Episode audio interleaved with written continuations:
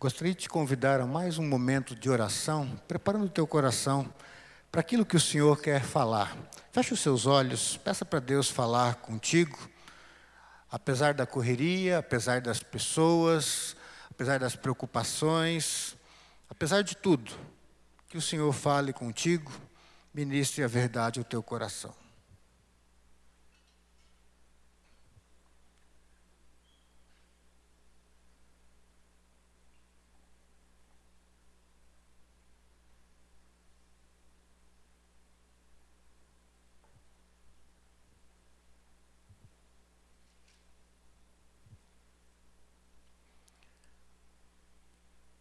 Senhor, nós já temos ouvido a tua voz, o Senhor tem ministrado a tua igreja, desde manhã no Nutre, e agora, através dos cânticos, da nossa comunhão uns com os outros, da entrega dos nossos dízimos e ofertas. Nossas crianças já estão ali na sala sendo ministradas na tua palavra, numa linguagem acessível, compreensível a elas, Senhor. Abençoa-nos agora, que a tua palavra nos liberte, que a tua palavra nos aproxime de ti, nos aproxime uns dos outros e nos faça ver a verdadeira, é, é, o desejo do teu coração para as nossas vidas nesta noite. Faz, Senhor, cumpre o teu propósito. Nós oramos gratos no nome de Jesus. Amém. Amém. Gostaria de compartilhar um pouco com os irmãos nesse tema. O céu é para os corajosos. Alguém vai, ah, pastor, eu sou covarde, então eu vou para o inferno. Calma, Vamos trabalhar um pouquinho esse tema aí. Eu queria mostrar, eu não vou trabalhar um texto com vocês, mas eu quero mostrar três textos, nesse, só para ressaltar uma ou duas palavras de cada desse, desses textos, para a gente trabalhar então a respeito desse tema, de que o céu é para os corajosos, de que os covardes ficarão de fora do céu. E não sou eu que estou falando, vocês vão ver que a Bíblia fala isso e vão entender o que eu quero dizer com isso, o que a Bíblia quer dizer com isso também. Vamos para o nosso primeiro texto. A gente vai ver três textos aí. Os três estão no último livro da Bíblia, o Apocalipse. Não que tenha só no Apocalipse isso, mas eu estou com o Apocalipse na cabeça, porque eu estou estudando Apocalipse com o pessoal de quarta-feira. Então foi mais fácil pegar esses três aqui em Apocalipse do que ir para outros. Mas vamos lá. Apocalipse capítulo 2, versículo 10. Apocalipse 2, 10. Enquanto você acha aí, vou dando o contexto para você, é uma carta de Jesus Cristo a uma igreja que se situava na cidade de Esmirna, uma cidade onde os crentes seriam perseguidos e a grande parte deles seria morta. A maioria deles iria padecer, não de enfermidades ou espada, mas por serem cristãos, por escolherem permanecer firmes na fé, eles seriam mortos e aqui no versículo 10 fala assim, Apocalipse 2,10: Não temas as coisas que tens de sofrer. Eis que o diabo está para lançar em prisão alguns dentre vós, para seres postos à prova, e tereis tribulação de dez dias. Ser fiel até a morte, e dar-te-ei a coroa da vida. Então, eu não vou entrar em detalhes dos dez dias, o que quer dizer. Se você quer saber, quarta-feira nós estamos exatamente aí, né, Rony? Estamos exatamente aí, você vai descobrir o que quer dizer esses dez dias e etc. Mas o que é importante, essa igreja iria passar por uma, já tinha começado, passar por uma grande perseguição, e Jesus está dizendo: vocês têm que passar por isso. Não é porque eles estavam sem fé, não, eles criam. E assim mesmo eles passariam por essa tribulação. E Jesus fala: não temas. E aí Jesus fala: ser fiel até a morte e eu vou te dar a coroa da vida. Não fraqueje, não negue o meu nome. Mesmo que a tua vida esteja em jogo, não negue o meu nome. Muitos vão morrer dessa igreja, mas não negue o meu nome, porque eu vou dar a coroa da vida para você. Você vai receber a vida eterna. É algo muito maior. Veja aí o elemento coragem, ousadia, intrepidez em Cristo. Apocalipse 12. Vai um pouquinho para frente aí, folheando a tua Bíblia. Se tiver com o celular, não dá para folhear, mas dá para ir um pouquinho para frente. Apocalipse 12, versículos 10 e 11. Apocalipse 12, 10 e 11. Ouvi grande voz do céu proclamando: Agora veio a salvação, o poder, o reino do nosso Deus e a autoridade do seu Cristo, pois foi expulso o acusador de nossos irmãos o mesmo que os acusa de dia e de noite diante do nosso Deus. Eles, pois, vejam agora, o venceram por causa do sangue do Cordeiro, preste atenção, e por causa da palavra do testemunho que deram, e mesmo em face da morte, não amaram a própria vida. Esses são os vencedores, que venceram por causa do sacrifício de Cristo. Mas esse sacrifício de Cristo gerou uma fé com uma coragem que eles permaneceram firmes em Cristo, mesmo em face à morte. Mesmo em, quando a vida deles estava em jogo, eles permaneceram firmes em Cristo Jesus. E agora o nosso último texto, Apocalipse 21, lá no finalzinho do livro de Apocalipse. Apocalipse 21. Eu farei a leitura do, dos versículos 5 a 8, mas nesses versículos todos eu quero só achar uma palavrinha para mostrar para vocês aí. Apocalipse 21.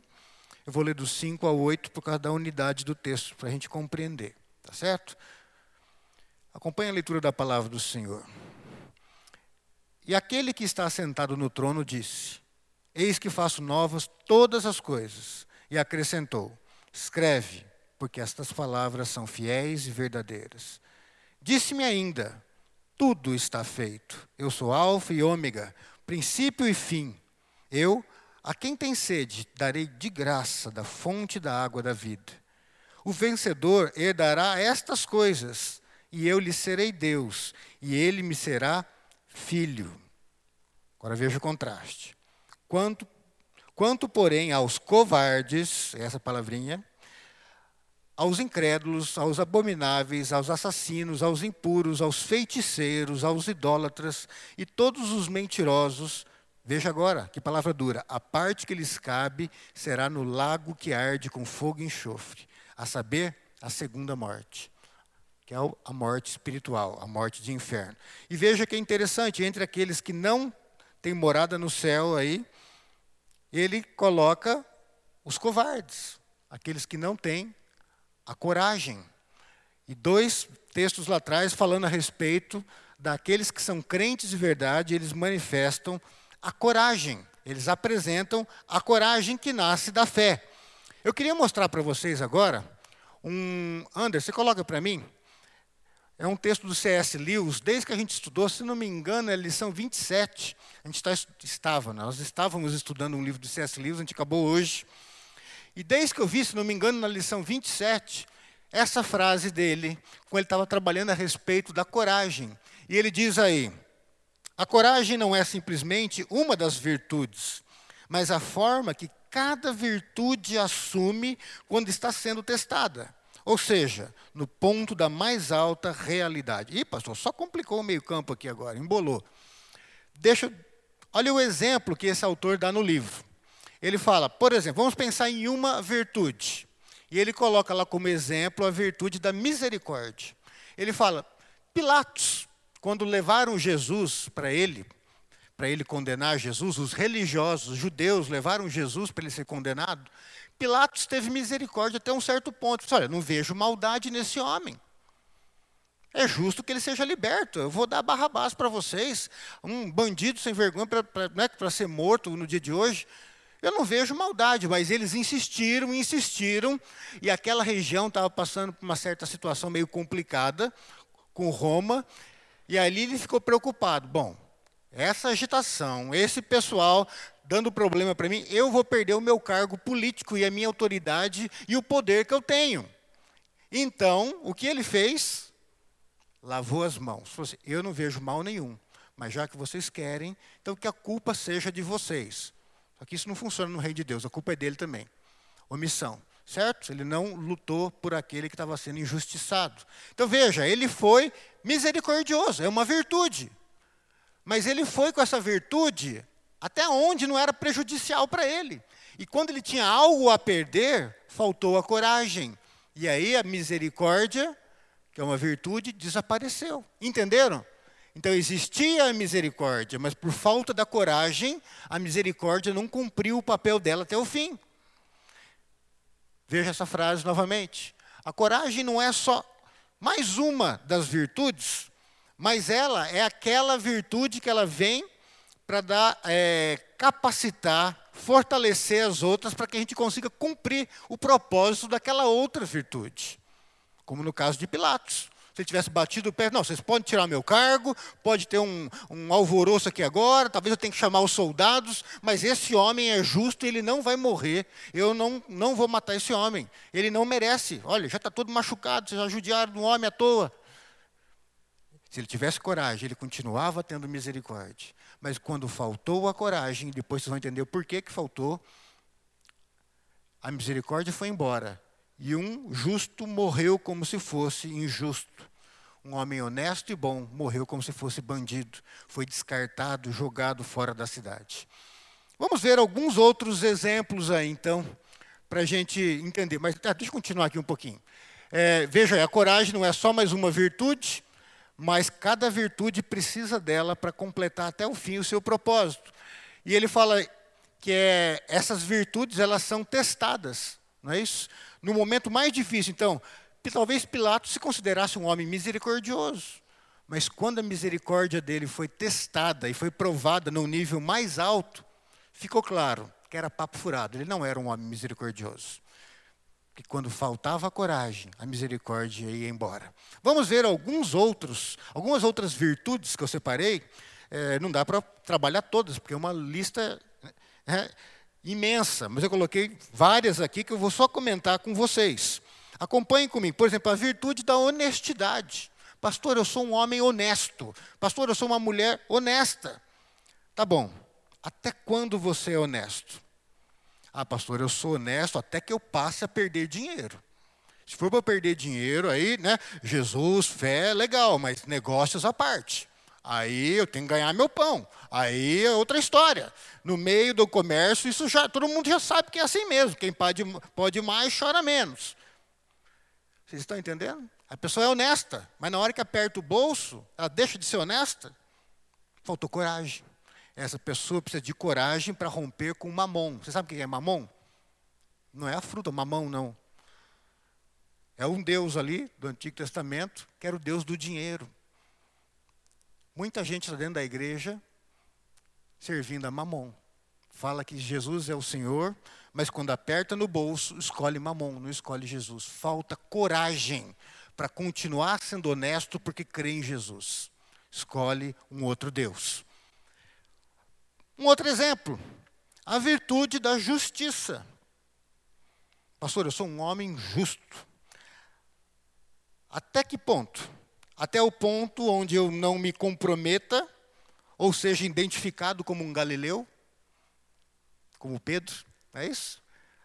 Eu sou justo até no, no, momento onde o meu nome não vai ser comprometido. Se quiserem me colocar no meio do rolo, eu já saio de fininho. Ou então, você lembra Jesus pra, ali sendo carregado pelos soldados e apanhando, Pedro olhando, assim, não é justo o que estão fazendo com o meu mestre, não é certo, eu vou acompanhar. Daí vai, Ué, você é um deles, você é um galileu. Eu não. Ele até soltou uns palavrões ali, né, para falar que não era. Não, eu, galileu, imagina um negócio desse. Já saiu, o justo sumiu.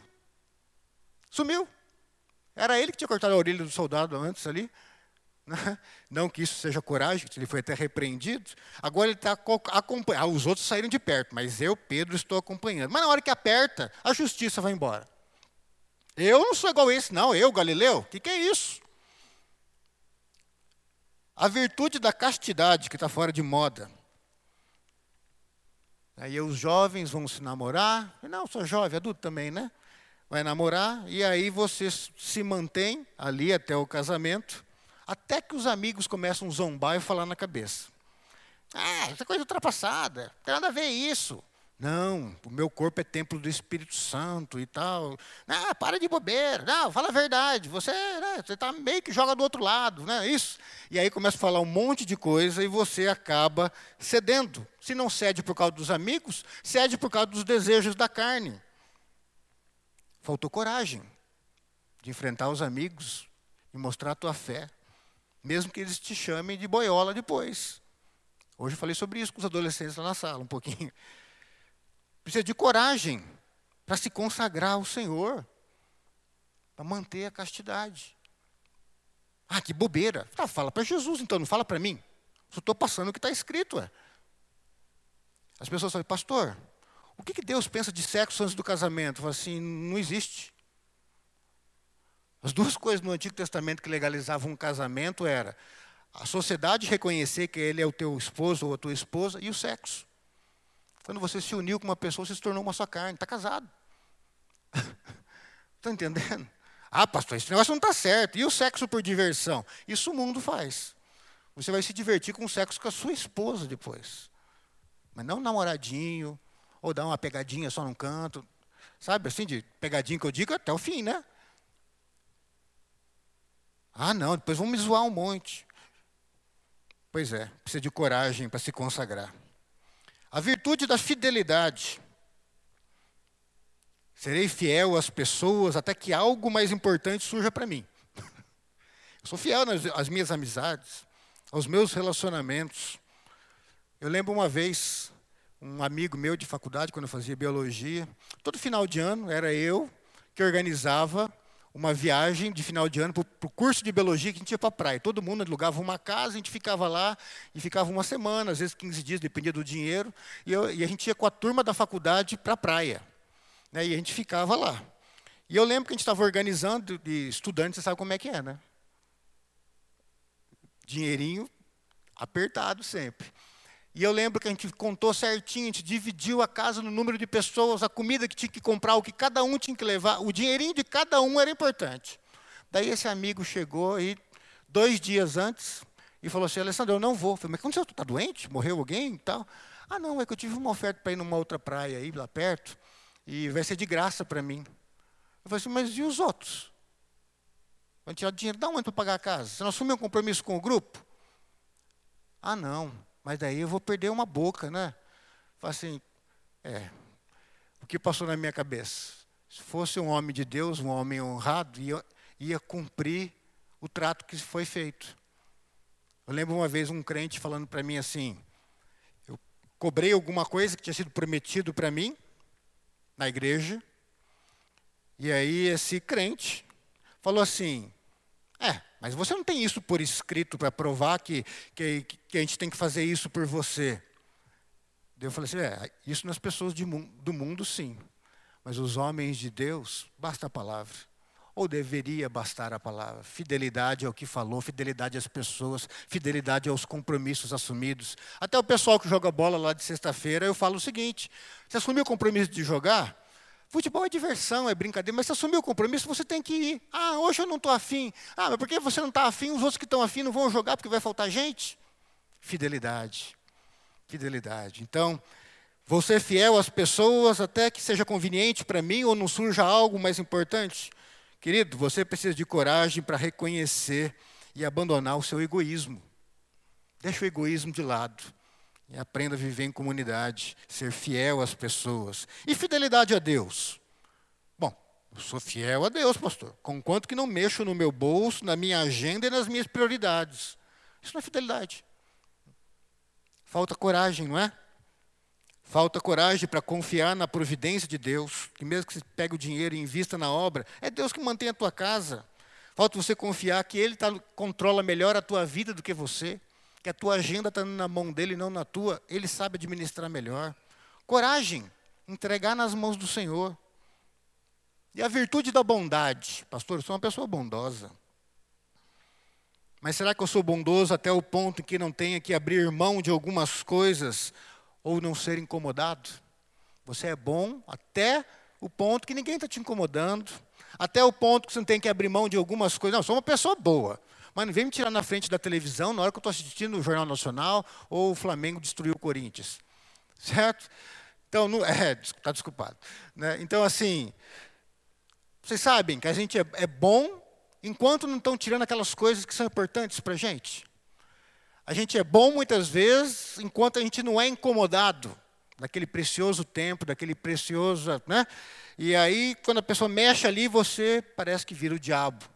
Não está vendo que agora essa é a única hora que eu tenho, capeta, sai daqui. E aí você começa a brigar com a pessoa. Cadê a bondade? Cadê o homem, a mulher bondosa, que se preocupa, que quer dar o melhor para o outro? Vocês estão vendo? Faltou a coragem para amar mais as pessoas do que as coisas e os métodos, o teu jeito de fazer, o teu tempo de fazer. Faltou coragem. Faltou coragem para você manifestar uma bondade que vai além. E a virtude relacionada ao perdão. Ah, pastor, eu perdoo fácil. Tá certo. Mas você talvez faça, eu perdoo fácil, com quanto que não, não seja aquela pessoa que está falando a respeito dela. Ah, eu perdoo uma pessoa que é meu amigo, que anda do meu lado, que me trata bem, é mais tranquilo.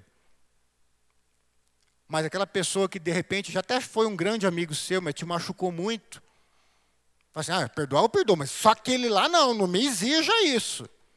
Ué, que perdão é esse? Você precisa de coragem para reconhecer que você também é culpado e que você também é pecador, igual essa pessoa que você está falando, se recusando a perdoar. É por isso que Jesus fala que nós seremos perdoados conforme nós perdoamos. Porque quem perdoa muito é quem reconhece que precisa de muito perdão, que é pecador. Então, a virtude do perdão dessa facilidade em perdoar, ela deve vir acompanhada da coragem, para você reconhecer a tua imundícia, que você não é melhor do que ninguém. A virtude da paciência, pessoa que é paciente, que vai uma milha, duas, três, quatro a mais, consegue escutar coisas absurdas e continuar na mesma calma. Né, Gerson? Opa. Admira a paciência do Gerson. Às vezes tira até a paciência da gente. Sou paciente até que toquem no meu carro, na minha moto ou nos meus bens, na minha casa. Quem sabe você precisa de coragem para se libertar dos bens materiais, não é isso? Ah, pastor, eu tenho. Mas olha, arriscaram o meu carro, não dava para continuar calmo ali. Que Deus tire o teu carro, então. Para você ter a virtude da paciência e se relacionar melhor com as pessoas. Se é isso que é o teu problema, que te deixa nervosinho e perder a calma, que Deus tire. Ah, pastor, não sei o que acontece, eu sou paciente, mas eu vou para aquele lugar trabalhar, eu fico endemoniado naquele lugar. Vou orar para você perder o emprego, que quem sabe você consiga outro então. Porque é mais importante você ser paciente e agir com amor, com compaixão com as pessoas, mesmo quando elas estão, parece que trabalhando para tirar a tua paciência. Você precisa de coragem coragem para se libertar daquilo que é material. Alguém te riscou teu carro, derrubou tua moto, tirou algo teu. Se liberte dessas coisas. Tira essas coisas da sua vida, ou se liberte do apego a essas coisas, para você manifestar a virtude da paciência com as pessoas. Tenha coragem de se libertar. Eu já percebi em alguns momentos da minha vida que eu me apeguei demais a alguns bens materiais que eu conquistei, que Deus permitiu que eu conquistasse. E aí aquilo se tornou tão forte na minha vida que quando alguém tocava ou fazia alguma coisa em relação àquilo, eu perdi minha paciência e agi de uma forma é, nervosinho, não é isso? Deus mostrou isso para mim e eu tive que me libertar disso e tento me policiar, porque essas coisas surgem. A virtude da responsabilidade. Ah, pastor, eu sou muito responsável com o meu trabalho. Está aí com as outras coisas as outras, os outros compromissos que você assumiu, você tem honrado? O que se refere à responsabilidade com as pessoas, com as instituições e com Deus. Você é uma pessoa responsável? Pois é, se eu sou responsável, mas para eu manifestar isso até o final, quando eu estou sendo testado no ponto mais alto, quando a minha responsabilidade está sendo testada, eu preciso ter coragem. Coragem para reconhecer minha irresponsabilidade com as pessoas, instituições e com o Senhor. Senhor, eu não tenho sido responsável com o teu reino. Eu trabalho muito, chego antes e saio depois. Faço o meu melhor lá, mas na tua casa eu não faço o meu melhor. Você faz o melhor no teu trabalho, mas você não faz o teu melhor com os teus filhos e com a tua esposa. Responsabilidade. Para você seguir até o final com essa virtude, a virtude da responsabilidade, você precisa ter coragem para reconhecer que você é responsável em muitas coisas e precisa ação do Espírito Santo mudando teu coração. A virtude da obediência. Ah, pastor, eu sou obediente, eu reconheço hierarquias e tudo mais. Mas será que como que está a tua obediência ao teu pai e à tua mãe? Hoje eu falei sobre isso também com os adolescentes e jovens lá na sala. Não é de igual para igual. Não é. Teu pai e tua mãe não são teu amiguinho, não.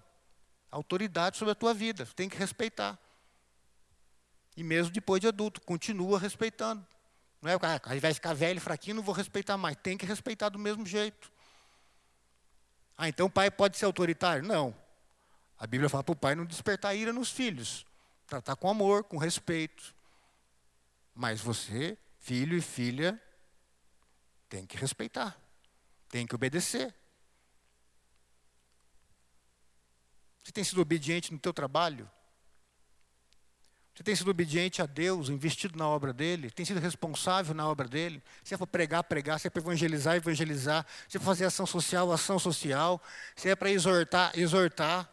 Ou você só cumpre o teu trabalho de forma responsável e o resto você leva tudo mais ou menos. É, para você ser responsável em todas as coisas, ter coragem. Para reconhecer os seus limites e pedir o socorro do Senhor. Ser obediente. O respeito. Ah, pastor, eu respeito todo mundo. Só não fala mal do meu time. É assim? Querido, precisa de coragem para mudar o foco do teu amor. Se o foco do teu amor está no teu time, antes das pessoas, dos seus relacionamentos, tem alguma coisa muito errada. Você precisa de coragem para reconhecer. Puxa, como meu amor é, é ridículo. Eu brigo com as pessoas por causa do Corinthians, do São Paulo, do Palmeiras, do Flamengo, de qualquer coisa. É pouco demais. Você perdeu aquela amizade porque o cara zoou que o teu time perdeu feio. Sério mesmo? Isso daí é mais importante que a tua amizade? Do que se relacionar bem com as pessoas? E a virtude da humildade? Não, eu sou uma pessoa humilde. Até quando vai a sua humildade? Quando ela é testada ao máximo, você, se, você continua sendo humilde? Ou você é humilde quando te convém, você tem algo para receber sendo humilde, de alguém que está acima de você e precisa de um favor? Ou então, será que você continua sendo humilde quando você tem que se humilhar debaixo de uma pessoa que você considera inferior a você? Você não deveria pensar dessa forma, mas às vezes você pensa inferior a você porque ela estudou menos, porque o português dela é tudo bagunçado, porque ela não tem um título, ou porque você a considera ela ignorante, ou porque ela é pobre, ou porque ela está mal vestida, e aí você não quer se humilhar diante dessa pessoa, se mostrar uma pessoa humilde que depende daquela pessoa para alguma coisa. E aí você mantém o nariz empinado, fala assim, eu não vou me curvar. Ela que tem, que eu sou muito mais esperto, tenho muito mais títulos, tenho muito mais dinheiro, muito mais qualquer coisa. Querido, você está precisando de coragem. Coragem para pedir para o Espírito Santo quebrantar o teu coração. Relembrando, queridos, olha para essa frase aí de novo. A coragem não é simplesmente uma das virtudes, mas a forma que cada virtude assume quando está sendo testada, ou seja, no ponto da mais alta realidade. Essas virtudes que eu falei, todas as outras virtudes, você precisa de coragem para ir até o fim na virtude, para ser misericordioso, para ser justo, para ser bondoso. Coragem para ir além, não só quando te convém ou quando você deseja, mas para fazer o que é certo sempre. Precisa de coragem, sim. De coragem. Mas de onde vem tal coragem? E como encontrar essa coragem? Essa coragem, querido, que nasce da fé, ela está naquele que tem Jesus como Senhor da vida dele. Ou deveria estar, pelo menos. Quem não tem Jesus como Senhor, ele consegue ser misericordioso até um ponto. Mas quando a prova maior chega, ele pula fora. Até as pessoas que não temem a Jesus conseguem se manter castas até um certo ponto. Mas chega no momento máximo, ela não se aguenta mais. Por que, que um ímpio vai se manter justo? Para não ir preso. Mas se ninguém está vendo, ele vai burlar as contas, ele não vai pagar os impostos, ele vai fazer tudo errado.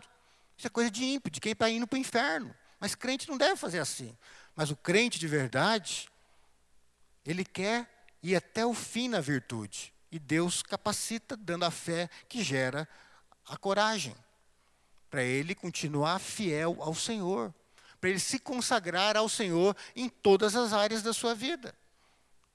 Vocês lembram que a gente leu que os covardes não vão fazer parte lá no reino dos céus? Eles ficam de fora, junto com os assassinos e com todos os outros. Por que, que eles ficam de fora? Porque Jesus não é o Senhor da vida deles. Porque eles até podem ter algumas virtudes, mas é a virtude da conveniência. que você exerce aquelas virtudes até no ponto aonde te convém, até um ponto onde você não vai ser prejudicado de alguma forma, não vai ter que abrir mão de alguma coisa. Então você é honesto até com a hora que não está perdendo dinheiro. Você é fiel à tua esposa enquanto você está morrendo de paixão ou enquanto ela está perto te olhando. Quando ela sai de perto, você procura outras. Mas aquele que está em Cristo, ele tem a fé que gera a coragem, que pode nos capacitar a exercer todas as virtudes de uma forma superior. A verdadeira coragem nos leva a nos consagrarmos ao Senhor de uma forma integral, radical e definitiva. Entenderam isso? A fé em Jesus gera uma coragem. Uma coragem para você investir no reino de Deus, investir na vida dos missionários que estão lá do outro lado do mundo. Você pega o dinheiro do teu bolso e você investe. Não estou falando nem de dízimo, dízimo é 10%, estou falando de oferta. Aí você coloca lá, missionário fulano de tal. Você colocou lá dois mil reais, um exemplo. Colocou lá, ah, pastor, eu não tenho, nem tenho esse dinheiro. Colocou dezão. Então, esse dezão faz diferença para você. Colocou lá. E vai assim, ai, vai faltar, eu vou isso. Calma, querido. Você faz a coisa de uma forma racional também, não é loucura, pegar todos os bens e mandar para outro lugar e morrer de fome depois. Não é isso. Faz a coisa de uma forma racional, mas você confia no Senhor, que Deus vai prover, que Deus vai dar o que você precisa, que é dele que vem a tua renda e que você pode investir em outras vidas. Sabe?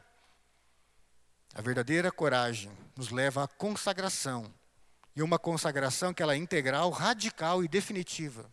Não tem, você não recua mais. Quanto mais perto estivermos de Cristo, escuta essa frase. Quanto mais perto estivermos de Cristo, maior será a fé que gera, alimenta e aperfeiçoa a coragem em nós. Quanto mais perto você está de Jesus, maior vai ser a fé que gera, alimenta e aperfeiçoa a coragem. Então a coragem ela é gerada pela fé, ela se alimenta é, da fé e ela é aperfeiçoada pela fé. Então, longe de Cristo, a tua fé cai. Sem a fé, não há coragem. Sem a coragem, as virtudes morrem. Na primeira dificuldade, a gente abandona as virtudes. Mas estando perto de Cristo, a fé vai gerar, alimentar e aperfeiçoar a coragem, para que nós tenhamos vidas consagradas a Deus. É esse o caminho. Concluindo, queridos, seis frases para a gente concluir aí. Para você colocar a cabeça no lugar agora. Se você não entendeu até agora, não desespere, agora você vai entender. Tá certo? Vamos lá. Um, a coragem verdadeira nasce na fé em Cristo Jesus. Então, coragem, querido. Assim, aquela é uma pessoa corajosa? Corajosa para quê? A coragem ela não é uma virtude em si, ela é uma virtude que trabalha junto com as outras virtudes. Então eu tenho coragem. Coragem, você é uma pessoa corajosa? Para quê? Você dá dízimo? Ah, eu não, vai que falta no final. Então isso não é coragem. Ah, eu sou uma pessoa corajosa. Ah, é? é corajosa para reconhecer os seus erros e pedir o socorro de Deus ou pedir ajuda para alguém? Coragem para ser humilde, mesmo diante de alguém que você acha inferior a você, e agir com humildade, mostrando até dependência daquela pessoa? Coragem para reconhecer que você é apegado demais aos bens materiais e que precisa ser uma pessoa mais espiritual. Você precisa da fé para isso. A fé que vai gerar a coragem verdadeira, que vai alimentar e fazer essa coragem crescer dentro de você e vai fazer agora com que você consiga manifestar as virtudes de uma forma plena e transformar as vidas ao teu redor. A coragem verdadeira nasce da fé. É ela que, na, que, que gera essa coragem que vai capacitar, que vai aperfeiçoar as outras virtudes. Dois. Então, a coragem verdadeira nasce da fé em Cristo. Ela é aperfeiçoada por meio do nosso relacionamento com Cristo. Então, olha, a coragem nasce da fé. Você reconhece Jesus como teu Senhor e Salvador, você vai ganhar coragem. Só que a coragem tem que ser aperfeiçoada. E como que você vai aperfeiçoar agora? Tendo um relacionamento com Jesus. Quanto mais você se aproxima de Jesus, você cresce na fé, e a fé vai alimentar a sua coragem, e a tua coragem vai aperfeiçoar as tuas virtudes. Para que você não deixe de manifestar uma virtude na primeira dificuldade. Você vai continuar sendo honesto, mesmo que Fala assim, olha, vou perder agora 5 mil reais nessa venda aqui, mas vou continuar sendo honesto, porque o que é certo é certo, porque Deus vai me honrar depois. Então, a coragem nasce da fé e ela é aperfeiçoada no nosso relacionamento com Cristo. Três, torna-se o instrumento capacitador e o catalisador para manifestarmos as virtudes de forma plena em nossa vida. Veja aí, o que eu quis dizer com essa frase? A coragem, ela é o capacitador. O que eu quero dizer com isso? Pega o exemplo da, da, da, da honestidade de novo, por exemplo. Então a pessoa ela era honesta até quando não mexia no bolso dela. Ela vai fazer um negócio, ela esquece a honestidade, fidelidade a Cristo, e ela, uma coisa que vale quinhentão, ela vende por 700 porque ela quer ter um lucro, mas está sendo desonesta. Tá certo? Mas, se ela é crente de verdade, ela tem coragem para fazer o que é certo. E confiar em Deus, que Deus vai suprir depois. Ah, pastor, burro de quem comprou. Não é assim. Assim o ímpio pensa. O crente não deve pensar dessa forma. O crente tem que ser justo. Eu, quando vou vender carro ou alguma coisa, a pessoa fala: por quanto você está vendendo? Que eu quero vender por um preço que seja justo para mim e para você. Vamos achar esse preço. Mesmo que eu perca. Ou mesmo que o outro vá perder. Isso o outro não. Ah, eu não estou achando que isso é justo. Mas o que é justo é justo. Se isso não serve para você, você vai achar um, um outro local. Mas o que é justo é justo. A coragem me capacita a ser justo até o fim. A coragem me capacita a ser misericordioso até o fim, não fazer como Pilatos fez. Quando apertou o calinho dele, ele deixou de ser misericordioso. A coragem nos capacita a manifestar as virtudes até o final. E mais do que isso, agora os professores de química podem explicar. A, a, a, coragem ela é o catalisador para que as outras virtudes cumpram as suas reações e, e cumpram os seus objetivos. Então talvez você, ah, eu sou honesto, mas sem a coragem, você vai andar num passo tão lento que você nunca vai manifestar essa coragem. Mas quando você coloca um ingrediente, a coragem aí no meio, esse catalisador, ele acelera a reação e faz com que aquela virtude se manifeste prontamente.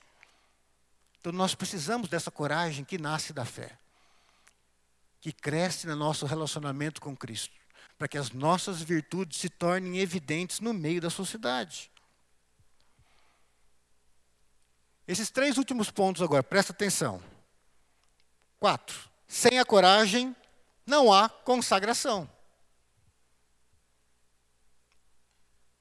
Ou se quiser colocar sem a coragem, não há santificação. E a coragem vem da fé.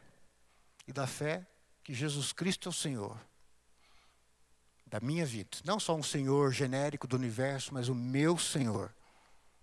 A Ele que eu obedeço. É a Ele que eu vou prestar contas. Não é a minha vontade e os meus desejos que interessam. É a vontade e os desejos do meu Senhor. Então, se eu tenho essa fé, eu vou ter a coragem. Se eu tenho a coragem, eu vou me consagrar. A minha justiça vai ser a justiça do reino. A minha bondade vai ser a bondade do Senhor. A minha misericórdia é a misericórdia que vai até o fim, e não a misericórdia da conveniência que pula fora quando aperta para o lado da gente. Estão entendendo? A minha amabilidade, capacidade de amar pessoas, não vai estar condicionada a quem eu vou amar. Mas quem se aproximar, eu vou ser amável. Mas quando não tem coragem, falta coragem de você reconhecer que você não ama como deveria amar, você só vai amar quem é, te é conveniente, tem o mesmo cheiro seu. Certo? Mesmo status social, mesmo nível cultural, mora de repente no mesmo ambiente, tem uma linguagem semelhante. Sem a coragem, queridos, não há consagração. Porque as nossas virtudes são mortas, são virtudes de conveniência. Mas quando a gente tem a coragem, as nossas virtudes se tornam vivas. E aí, a nossa vida é uma vida de consagração, de dedicação ao Senhor. Próximo. Sem a consagração, não há salvação. Ah, pastor, eu não concordo. Tá bom, vou lá citar a Bíblia então. Porque sem a santificação, ninguém verá a Deus. Santificação é consagração. Sem santificação, sem consagração, ninguém vai chegar perto de Deus. Veja aí então, a fé gera coragem, a coragem nos aperfeiçoa em nossas virtudes para que nós cumpramos o que cada uma nos, nos direciona a fazer. E aí, isso é uma vida de consagração. É viver como Deus quer que você viva. Mas sem a fé não há coragem. Sem a coragem, as suas virtudes são mortas. Sem as virtudes, você vai viver como um ímpio, como um desgraçado, que às vezes tem boas ações, mas boas ações de conveniência, porque quando aperta mesmo, você mostra a tua natureza imunda. Sem a consagração, ninguém entra no céu. Faz o caminho inverso. É isso? Vocês viram aí? Aprenderam já, né? A fé dá a coragem. A coragem, ela faz com que as nossas virtudes se tornem vivas. E isso daí nos consagra a Deus. As pessoas vão ver Cristo na nossa vida. Mas sem essa transformação, não há salvação. Ah, pastor, está dizendo que a salvação é pelas obras? Não. Eu estou dizendo que quem é salvo tem vida transformada.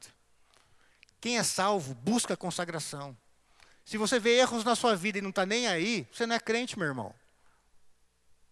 Você pode até cantar bonitinho, até se emocionar no culto. Mas se você sabe que tem erros na sua vida, de repente, algum que eu falei aqui hoje, você sabe que você tem, vai, mas isso eu não vou mudar, você não está salvo. Você não é crente. Porque o crente, quando ele é confrontado com o próprio pecado, ele se arrepende e muda o comportamento. Porque Jesus é o Senhor. Não interessa se eu quero, não interessa se eu gosto. Jesus é o Senhor, a minha vida é dele, eu sou consagrado a Ele, separado a Ele. E o último pontinho nosso aí, que poderia deixar de, de lado ele, porque é meio desagradável, mas aí está. A fé covarde nos leva ao inferno e não ao Pai. A fé covarde te leva ao inferno. A fé é que você não tem coragem de olhar para dentro de si, ver os seus pecados e falar: Senhor, eu quero mudar. Senhor, eu não quero continuar assim. Eu não amo as pessoas como eu deveria amar. Eu sou apegado aos bens materiais. Eu sou justo quando me convém. Eu sou bonzinho quando me convém. Eu sou benigno quando me convém. E aí vai. Senhor, muda minha vida. Eu quero que Jesus seja o Senhor da minha vida mesmo. Os meus atos têm que mostrar que Jesus Cristo é o Senhor da minha vida. Querido, querida, se os teus atos, as tuas palavras, os teus relacionamentos não pregam Cristo antes dos teus lábios, fica quieto. Entenderam o que eu estou falando? Você não é salvo pelo que você faz, mas o que você faz demonstra se você é salvo ou se você não é. Ninguém vai para o céu porque é bonzinho, mas todo mundo que vai para o céu tem a vida transformada e quer se consagrar ao Senhor. Mas para isso, você precisa reconhecer que Jesus é o Senhor. De verdade, não de brincadeira. Não, não 50%, não 70%, nem 99%, mas 100%. No mínimo, a disposição, falar assim, eu sou todo seu.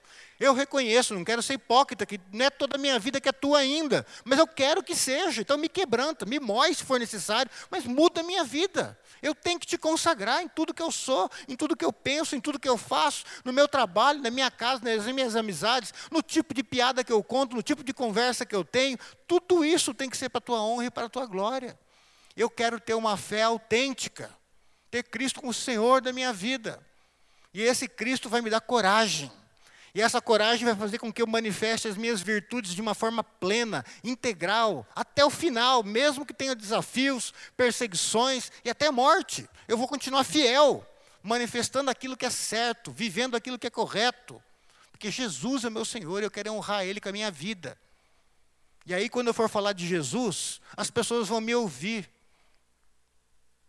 Será que se eu dissesse para um de vocês, falasse, olha, você precisa conhecer Jesus. E aí você fala assim, tá bom, mas onde que eu vou conhecer Jesus? Ele já foi para o céu. Será que se eu falasse, anda comigo um mês, que você vai conhecer Jesus? Será quantos de nós que poderia falar isso hoje?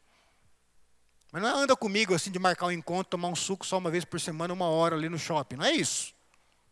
Senta do meu lado, lá ali no sofá da minha casa, quando estou vendo televisão, veja como que eu trato a minha esposa, minha filha. Vai no meu trabalho me acompanhar, veja como, como me relaciono com as pessoas. Na hora de eu pagar os meus impostos, veja como eu sou. Dai a César o que é de César, dai a Deus o que é de Deus. Está entendendo? Na hora de eu trabalhar com o meu dinheiro, será que o meu coração está ali? Ou será que o meu coração está em Cristo, está na minha família, está nos meus relacionamentos?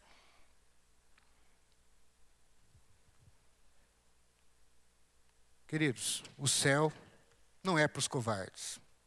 O céu é para os corajosos. Aqueles que reconhecem Jesus como Senhor e se atiram nos braços dele para viver ou para morrer. Tem ele como prioridade, tem ele como objetivo.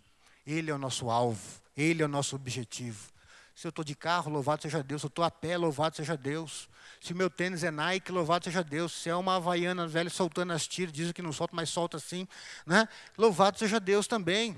Se eu ganhei muito esse mês, louvado seja Deus. Se eu ganhei pouco, louvado seja Deus. Porque esse não é o meu objetivo.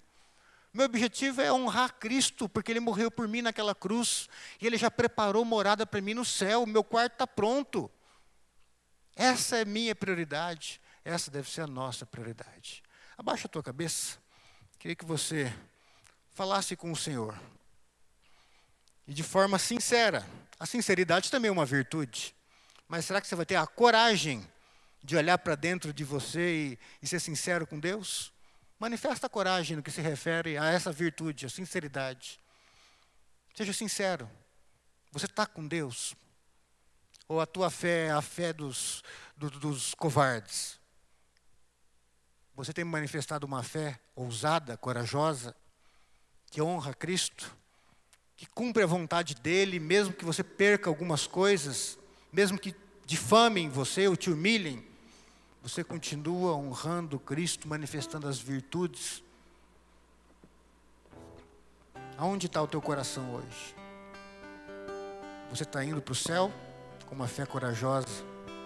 Ou você está enganado? Até tem fé, mas uma fé covarde, que nega a Cristo na primeira dificuldade.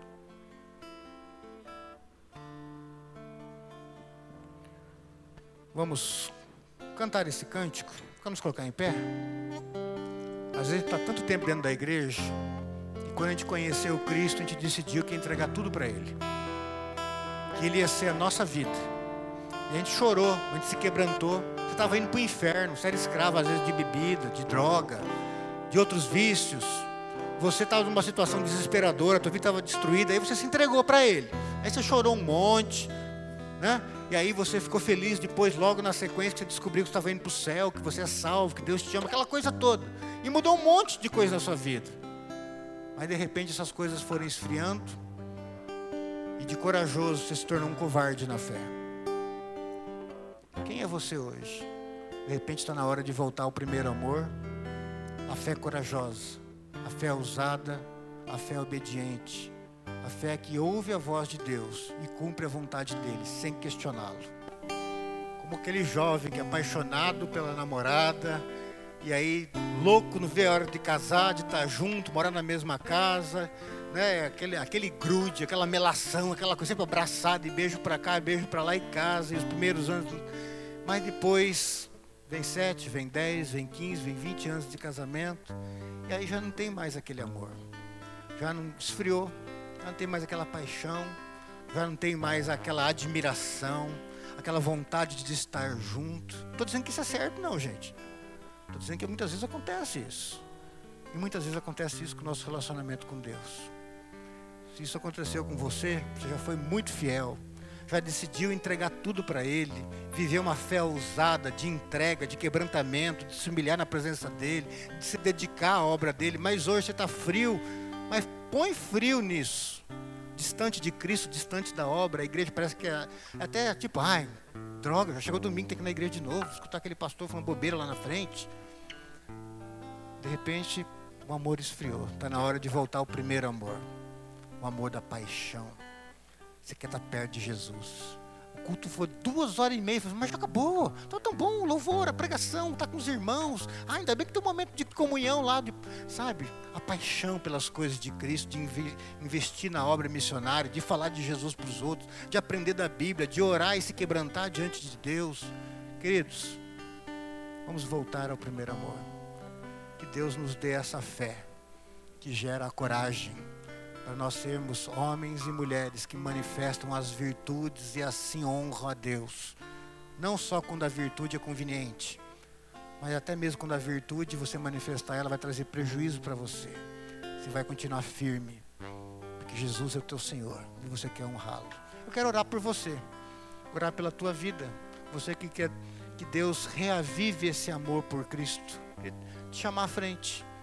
Vem à frente, eu quero orar por você, para Deus reavivar esse amor, essa paixão por Jesus. Dar uma, uma injeção de ânimo, de amor à obra de Cristo, a Cristo. Vem aqui.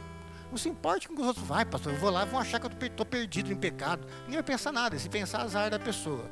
Certo? Eu quero orar com você. Pedir que o Senhor reavive a tua fé, reavive o teu amor. Para que a tua vida pregue Cristo.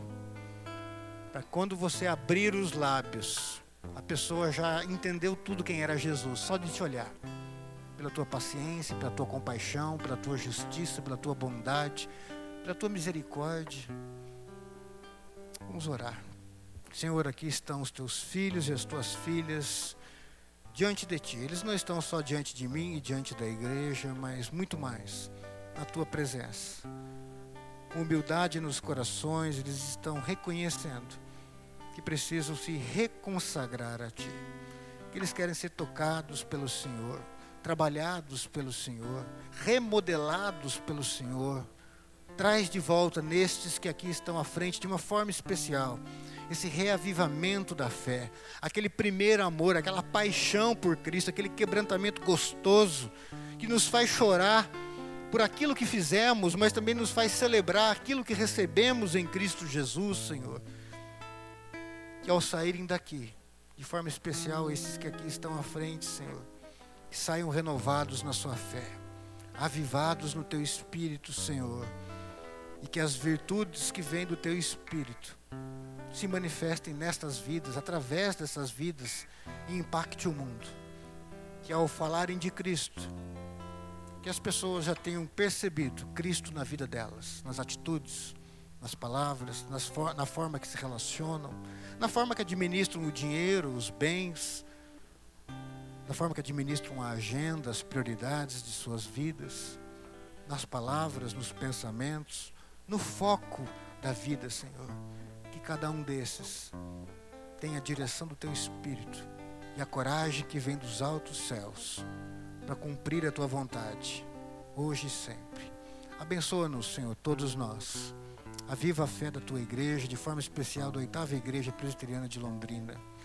Que sejamos homens, mulheres, jovens e crianças apaixonados por Jesus que derramam lágrimas de alegria ao celebrar a salvação de Cristo, que derramam lágrimas também de quebrantamento quando pecam e se voltam a Ti pedindo perdão para recomeçar na Tua presença, Senhor. Que sejamos uma igreja consagrada, separada para o Senhor. E mesmo que o mundo se desvie cada vez mais, que cada um de nós, que as nossas casas, que os nossos filhos, Senhor, sejam consagrados a Ti. Faz isso, Senhor e assim o teu nome será exaltado em nós e por meio de nós. Nós oramos gratos no nome de Jesus Cristo. Amém. Amém.